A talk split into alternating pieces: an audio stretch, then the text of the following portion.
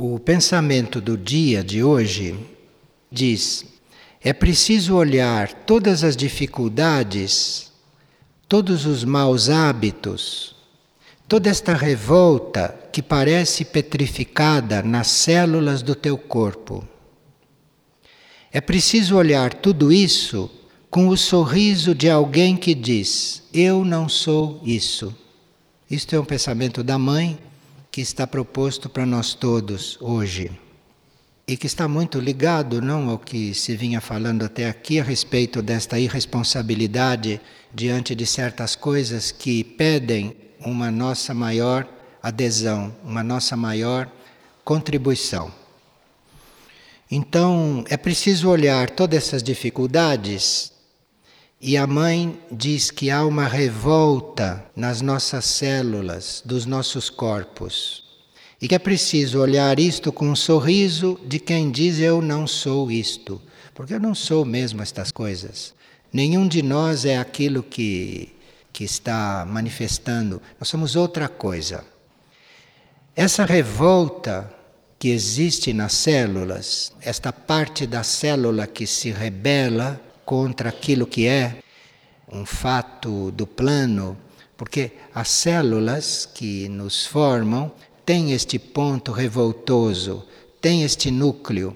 E um instrutor como a mãe, que lidava com isto, que lutava com isto, conhecia muito bem este ponto revoltoso em cada célula material. Material quer dizer em cada célula física, em cada célula astral e em cada célula do corpo mental.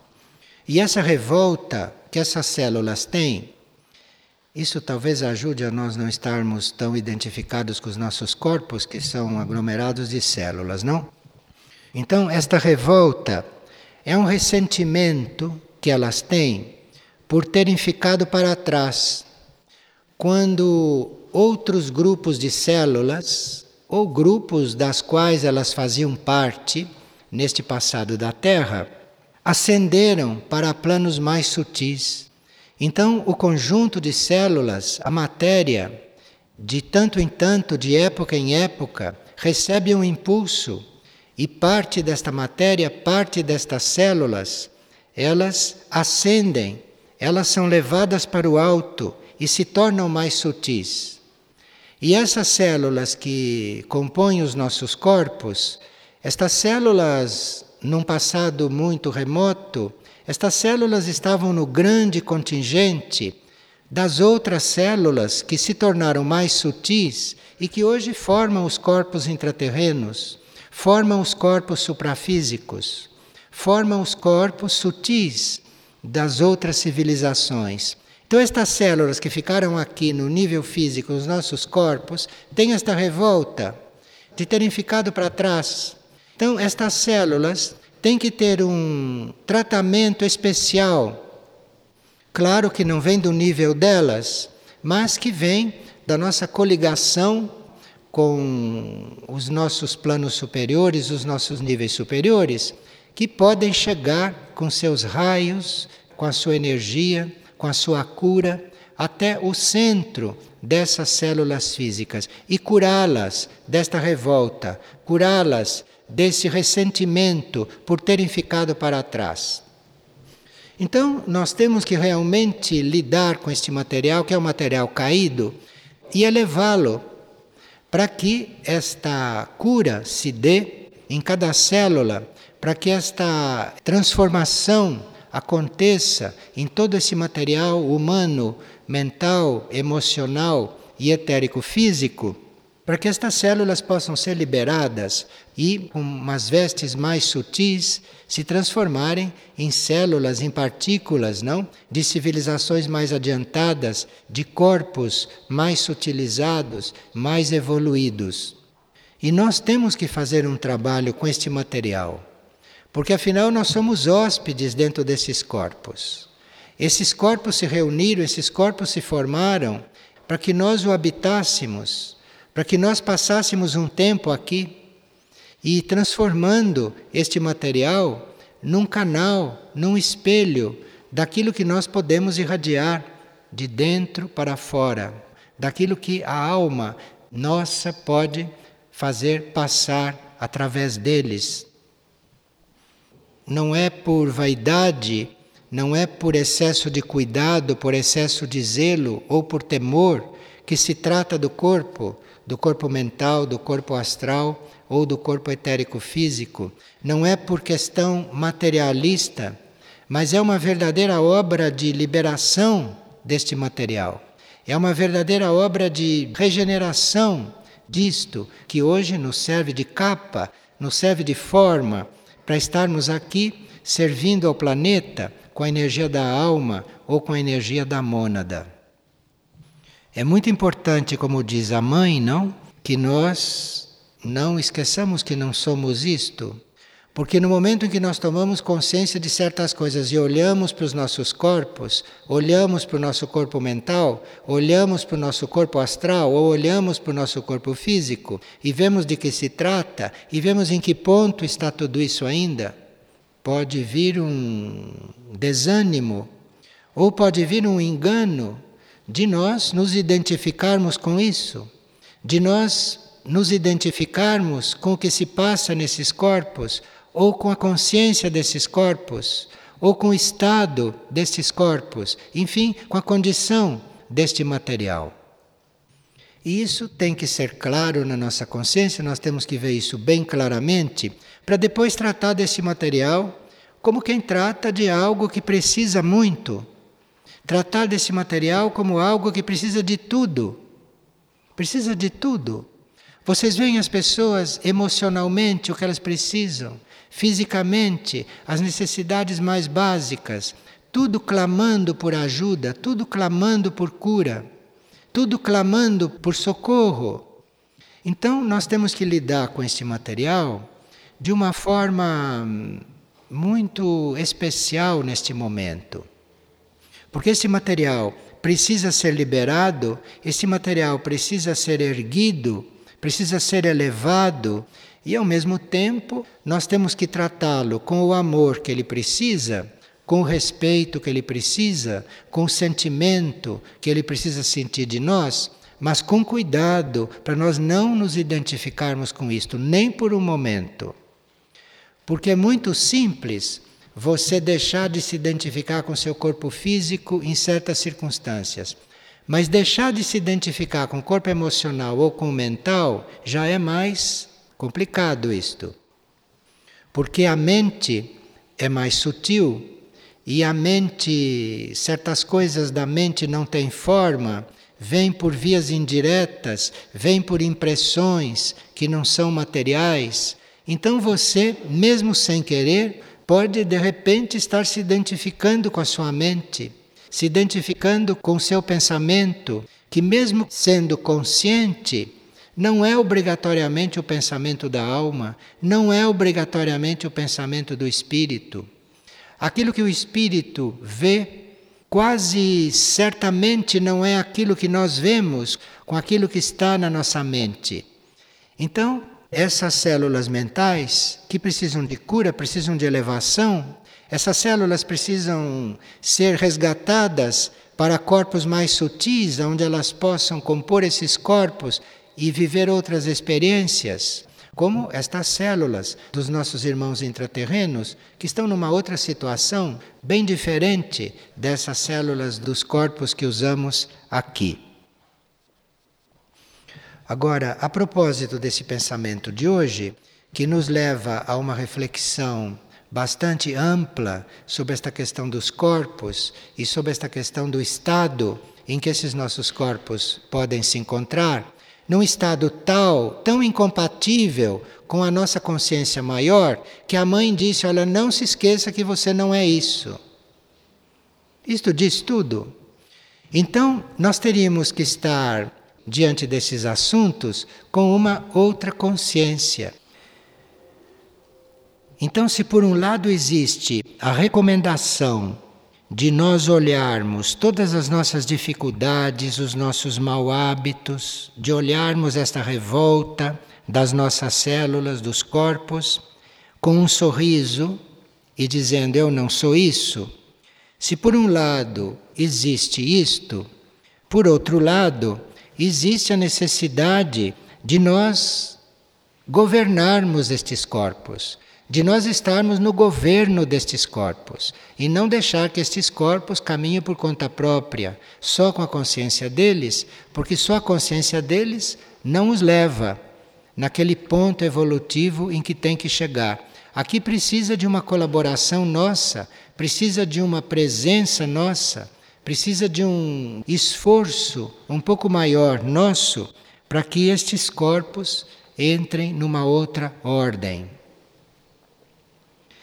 Então, as características dessa linhagem dos governantes, essas linhagens que nós estamos estudando, essas características dos governantes não é só o ser ou a energia da mônada do indivíduo estar responsável por setores desta civilização terrestre atual, que ainda precisa de governo Precisa de governo porque os seres não são ainda autogovernados. Se cada um tivesse um contato estável com o próprio eu interno, com o próprio eu superior, se cada um fosse guiado, não precisava que ninguém fizesse o papel de governo.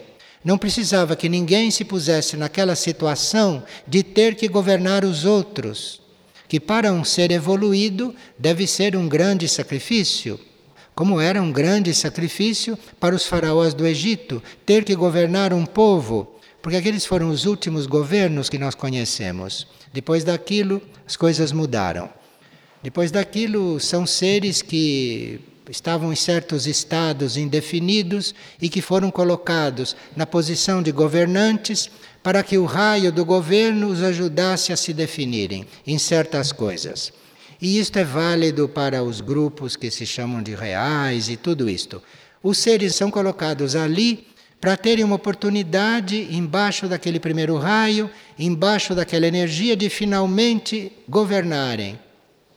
E como parece que é mais fácil governar os outros do que a si próprio, aqueles que mais precisam de autogoverno são postos nessas condições de governantes. São postos naqueles papéis de rainha, de reis, para ver se, sob aquele raio, para ver se, sob aquela energia, eles conseguem finalmente se organizar, conseguem finalmente governar porque é mais fácil governar os outros, é mais fácil dirigir os outros. E talvez fazendo um tirocínio ali por um tempo, depois, numa vida futura ou em épocas próximas, comecem a se autogovernar no nível em que o seu ser interno pede, ou no nível em que a própria mônada está pedindo. Então, este trabalho com a energia do governo esse trabalho com esta linhagem não é só um trabalho de governo coletivo, de governo social ou de governo numa civilização, mas é principalmente o trabalho do governo de si, o trabalho de autodomínio ou de você ir aprendendo a conduzir você mesmo com uma determinada energia. E esses governantes, ou essa linhagem do governo, isto manifesta os modelos daquilo que são os arquétipos da evolução humana. Então, um governante, um governo, um rei, aquilo que estiver sob a onda deste raio, ou a mônada que estiver no exercício do seu poder de governo, isso está tentando ou está com a tarefa de manifestar o modelo para toda a evolução humana, para todos os seres da evolução humana. Então, se houvesse um governo perfeito, se houvesse um governante realizado, isso estaria ali, hoje em dia, para mostrar para nós todos o que todos nós deveríamos ser porque nós não precisaremos mais de quem nos governe quando nós estivermos neste nível, quando nós estivermos nos autogovernando. Então, o governo hoje é mais esta, esta referência, esta coisa para a qual a gente olha e diz: é ali que eu teria que chegar. não como posição, mas como capacidade de se autogovernar. Estávamos falando dos faraós do Egito, estão aí nos livros de história. Mas esta ideia, esta linhagem, esta energia, esta, estas mônadas, estas mônadas estão aí. Embora estas mônadas não estejam, a maioria delas encarnadas nesta época, essas mônadas estão presentes na órbita da Terra. E essas mônadas estão se preparando, estas mônadas estão se concentrando para, numa fase futura da Terra, elas descerem em maior número. E aí, este autogoverno do homem, e aí este eu superior em cada um, este eu interno em cada um, vai ter um impulso, vai ter um estímulo, vai se sentir mais atraído do que é atraído agora para entrar no governo de cada um. Então mudará bastante a situação da humanidade. Isto é uma energia que nós precisamos muito. Isto é uma energia que o mundo precisa. E como estas mônadas estão ausentes da encarnação, essas mônadas não estão encarnadas em grande parte, são raras as mônadas de governo encarnadas, ativas e atuantes. Então nós precisamos neste momento estar muito conectados com este ideal, com esta possibilidade desta humanidade se autogovernar, desta humanidade se conduzir e principalmente governar tudo aquilo que é governável, tudo aquilo que pode aceitar cura, tudo aquilo que pode aceitar transformação, aquilo que possa aceitar aperfeiçoamento, seja o ambiente, sejam os grupos, sejam as outras pessoas e principalmente nós mesmos, principalmente as nossas células. Temos nós um governo interno, o nosso eu superior, a nossa mônada. O mundo tem um governo interno. O planeta tem um governo interno, que é a sua hierarquia. Existe o governo interno. Mesmo que este governo não esteja, nesta época, exteriorizado nos seus aspectos maiores, que este governo esteja exteriorizado só em parte no aspecto repressão, no aspecto colaboração com certas coisas que precisam de colaboração, mas não no seu aspecto espiritual. Isto não está presente. Neste aspecto espiritual, nesta possibilidade de, com o poder, com o, o raio da manifestação, transformar as coisas, elevar as coisas, levar as coisas para um outro patamar evolutivo. Vamos então fazendo uma união de todos esses elementos e deixar que esta energia nos penetre, que esta energia nos compenetre, nos permeie, que esta energia nos proteja, que a gente tenha uma atitude interna diante deste governo, diante desta força, deste primeiro raio, uma atitude de invocação, para que a gente atraia isto e que para isso possa realmente vir eu diria em nossa ajuda. Eu diria em nossa ajuda porque aquilo que são as forças que tentam governar o planeta neste momento, estas forças não vão prevalecer. Mas um dos nossos pontos de contato com o governo interno do planeta, que é a hierarquia planetária, um dos nossos pontos de contato é essa aspiração por termos este autogoverno, esta aspiração por estarmos coligados muito conscientemente com a nossa fonte interna e aí então receber aquela segurança, aquela certeza daquilo que é para nós naquele momento e daquilo que naquele momento não é.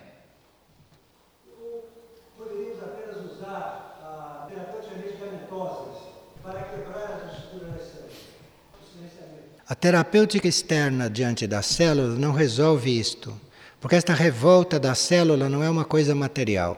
Isto é uma coisa na qualidade dela, é uma coisa intrínseca nela. Falo das células desta humanidade de superfície.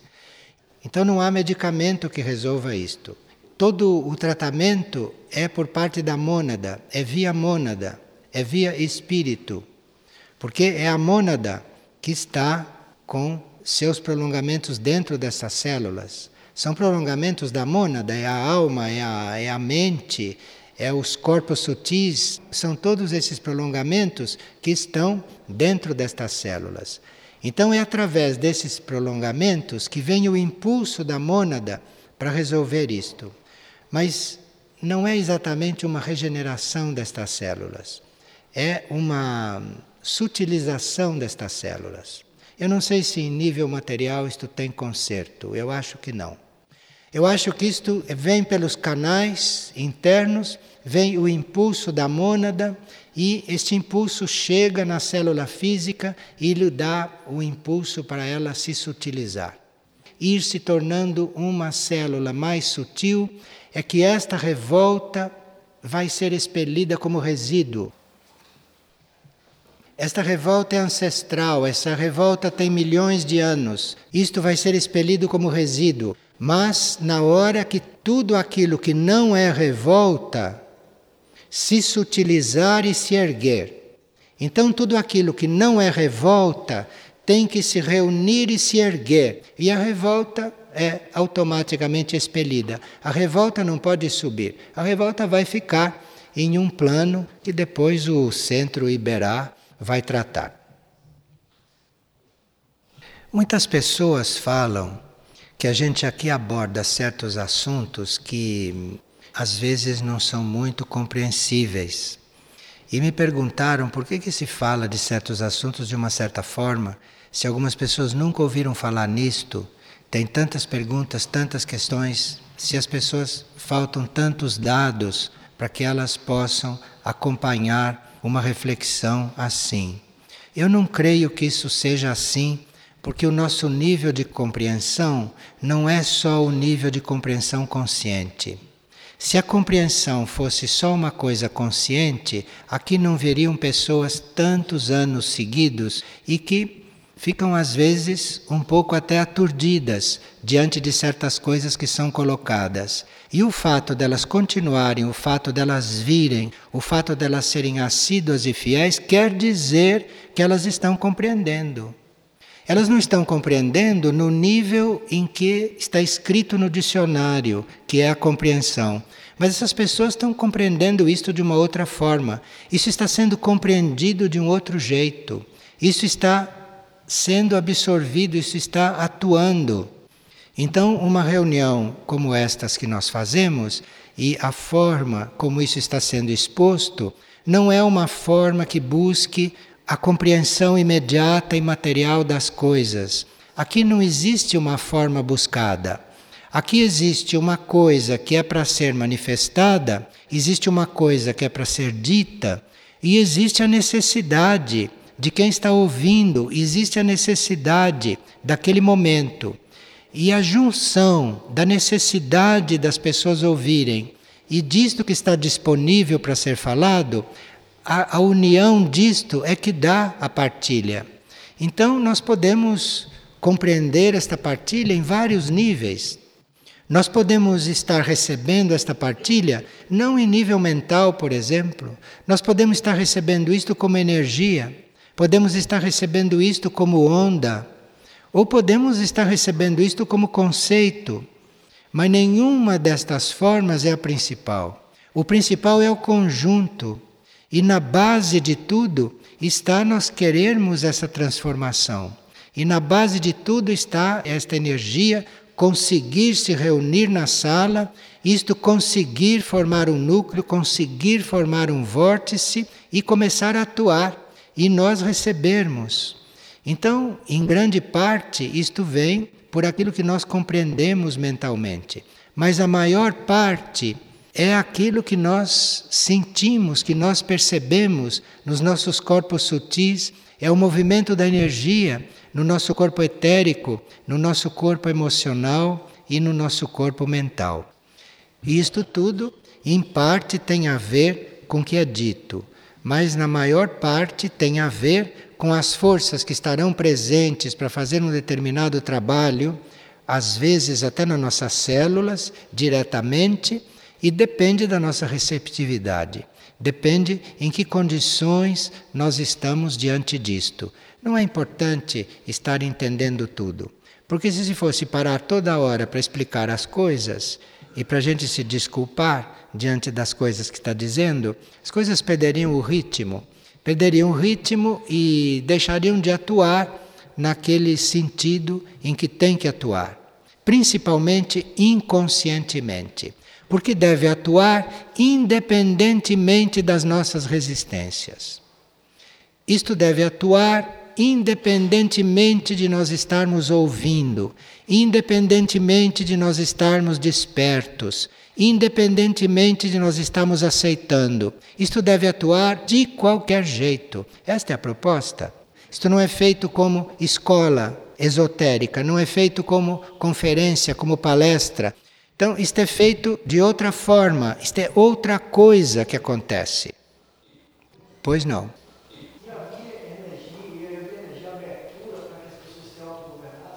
Quem governava era o primeiro raio. Quem governava era o primeiro raio, uma conjuntura de, de raios governados pelo primeiro e um centro planetário que não era o atual, estava fazendo uma outra tarefa.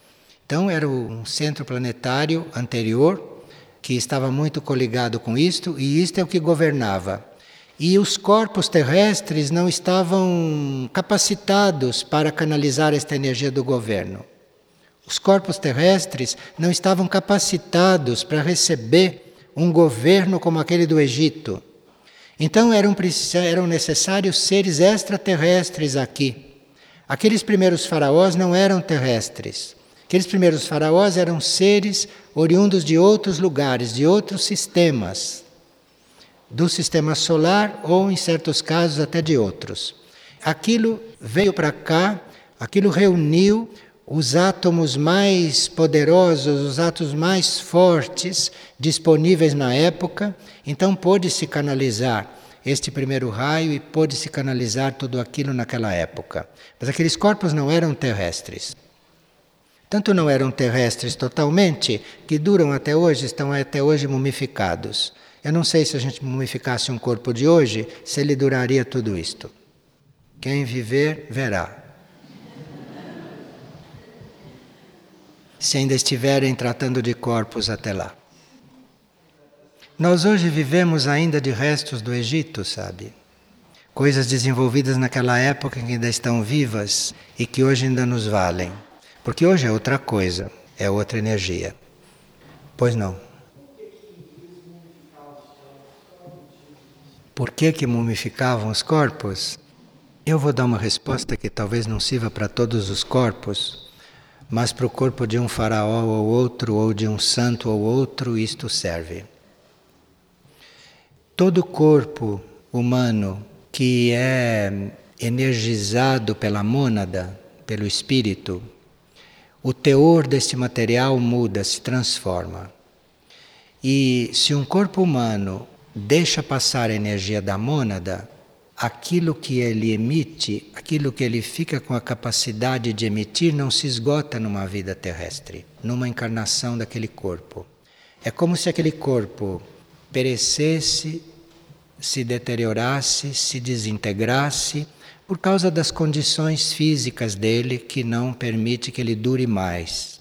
Mas o que ele recebeu da mônada ou o que ele recebeu do primeiro raio daria para iluminar o mundo por muito mais tempo.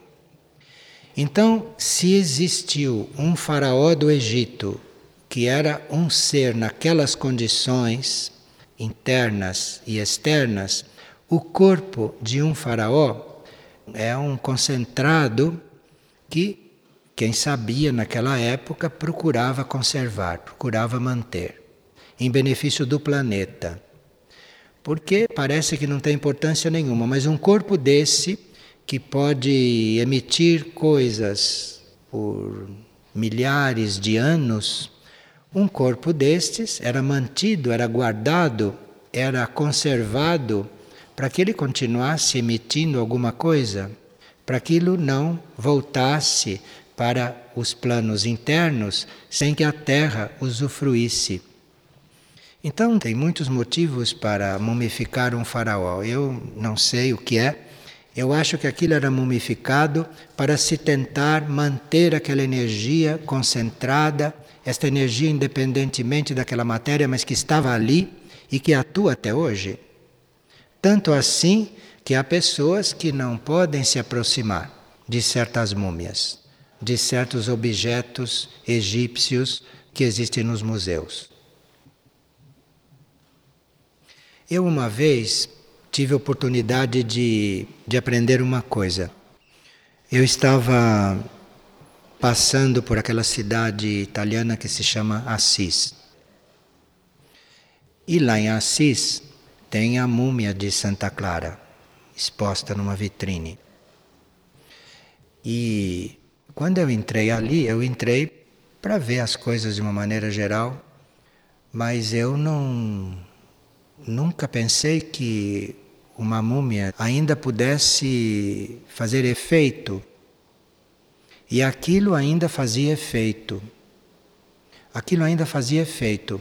Apesar da, da figura você pode imaginar o que é uma pequena múmia desse tamanho, porque ela foi encolhendo uma pequena múmia de um ser que viveu há 800 anos atrás, 900 anos atrás, o que, que aquilo pode representar. Mas o efeito que aquilo fazia internamente nas pessoas que entravam ali e que passavam ali, que olhavam ali, isto é um efeito, isto é um trabalho, isto é uma coisa que nós não podemos detectar, nem como irradiação, nem como transmissão de energia. É um efeito que está num plano, está num nível que hum, nós não temos como explicar, não temos como detectar. Então imagine o corpo de um faraó. O que estará emitindo? E aqui uma pessoa estava também ouvindo a partilha de ontem e de hoje está pedindo uma explicação mais detalhada a respeito do que vem a ser o fluido elétrico. Nós podemos considerar o fluido elétrico segundo o nível em que estamos tratando dele. Por exemplo, nós podemos chamar de fluido elétrico aquilo que é uma expressão do cosmos o fluido elétrico do cosmos cria as formas, anima as formas. Então estamos usando o fluido elétrico para o que vem do cosmos. Mas também podemos considerar fluido elétrico a irradiação do nosso centro cardíaco, a irradiação do nosso eu superior, da nossa alma. Então são palavras, são termos que significam uma coisa segundo o nível com que nós estamos relacionados. Então, fluido elétrico pode ser você tomar um choque aqui nesta lâmpada. Mas fluido elétrico pode ser também uma irradiação que esteja vindo da sua alma, do seu ser interno. Então, claro que é uma eletricidade outra, não é uma eletricidade material como esta é uma eletricidade mais sutil.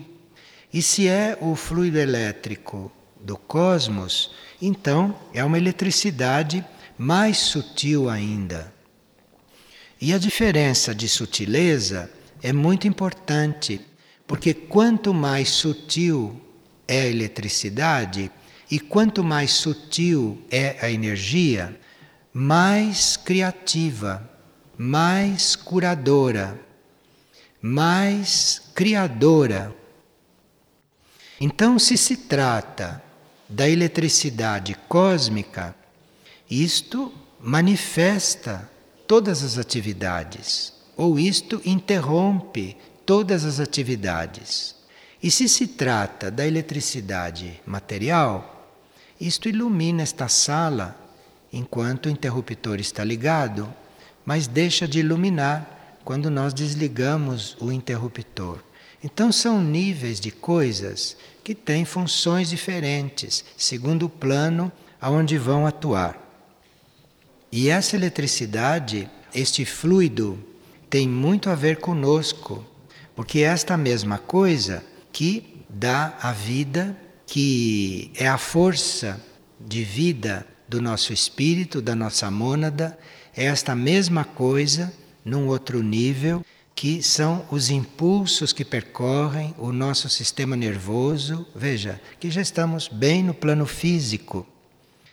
É isto que faz com que os nossos corpos, físico, etérico, astral e mental, se interrelacionem. É este fluido, é esta eletricidade.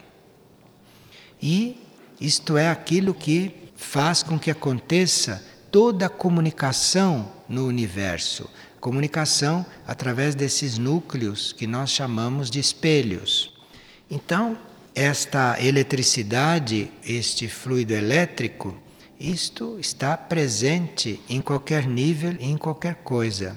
E segundo, onde está a nossa mente, segundo onde está a nossa consciência, nós recebemos esta eletricidade numa determinada voltagem.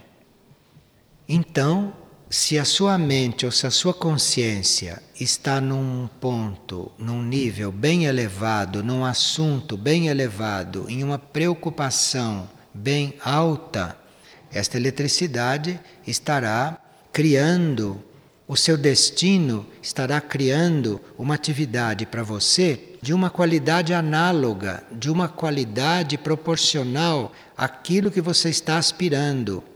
Ou, se você está com atenção em outras coisas, esta mesma eletricidade pode te dar um choque, pode te mandar uma prova dura. Enfim, nós estamos vendo isto como um poder muito grande, como um poder muito vasto e também onipresente.